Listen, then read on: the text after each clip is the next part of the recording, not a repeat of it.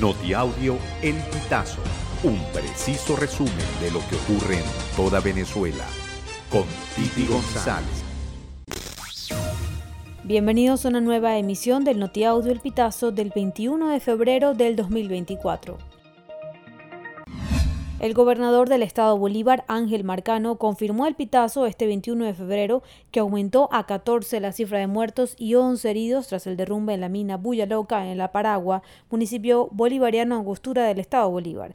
El mandatario llegó al aeropuerto de la localidad desde donde partieron dos helicópteros que servirán de apoyo para el traslado de los cadáveres y los heridos.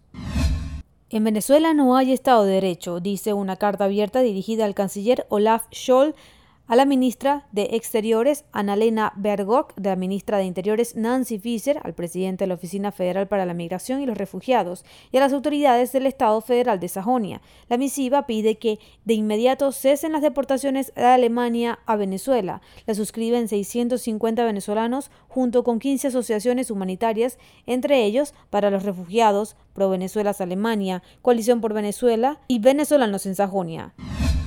La canasta básica de alimentos para una familia de cinco personas en Venezuela aumentó un 9.9% en enero respecto al mismo mes del año, según la cifra del Centro de Documentación y Análisis Social de la Federación de Maestros, que publicó este miércoles 21 de febrero su reporte mensual. De acuerdo con sus cálculos, el costo de la canasta, conformada por 60 productos, alcanzó los 535 dólares en enero, que son 48.36 dólares más respecto al año anterior, cuando un hogar con cinco integrantes necesitaba 486 dólares al mes. Estados Unidos amplió este miércoles 21 de febrero su política de restricción de visas para operadores de transporte aéreo, terrestre y marítimo que faciliten vuelos de migrantes a Nicaragua, con el objetivo de frenar la migración irregular al país norteamericano.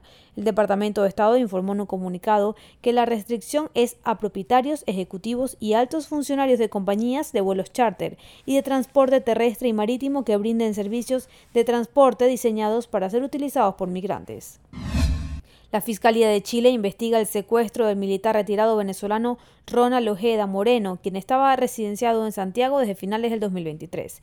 El hecho fue denunciado por familiares del oficial a medios de comunicación de ese país y ratificado por la dirigencia opositora de Venezuela, entre ellos el excomisario Iván Simonovis y la defensora de derechos humanos Tamara Sujú. El caso está a manos de la Brigada de Investigación Policial Especial Antisecuestro de la Policía de Investigación de Chile, organismo que se pronunció a través de un breve comunicado. Amigos, así finalizamos. Si quieres conocer más informaciones, ingresa a elpitazo.net. Todas estas informaciones puedes ampliarlas en elpitazo.net. También recibimos tus denuncias vía WhatsApp por el 0414 230 2934.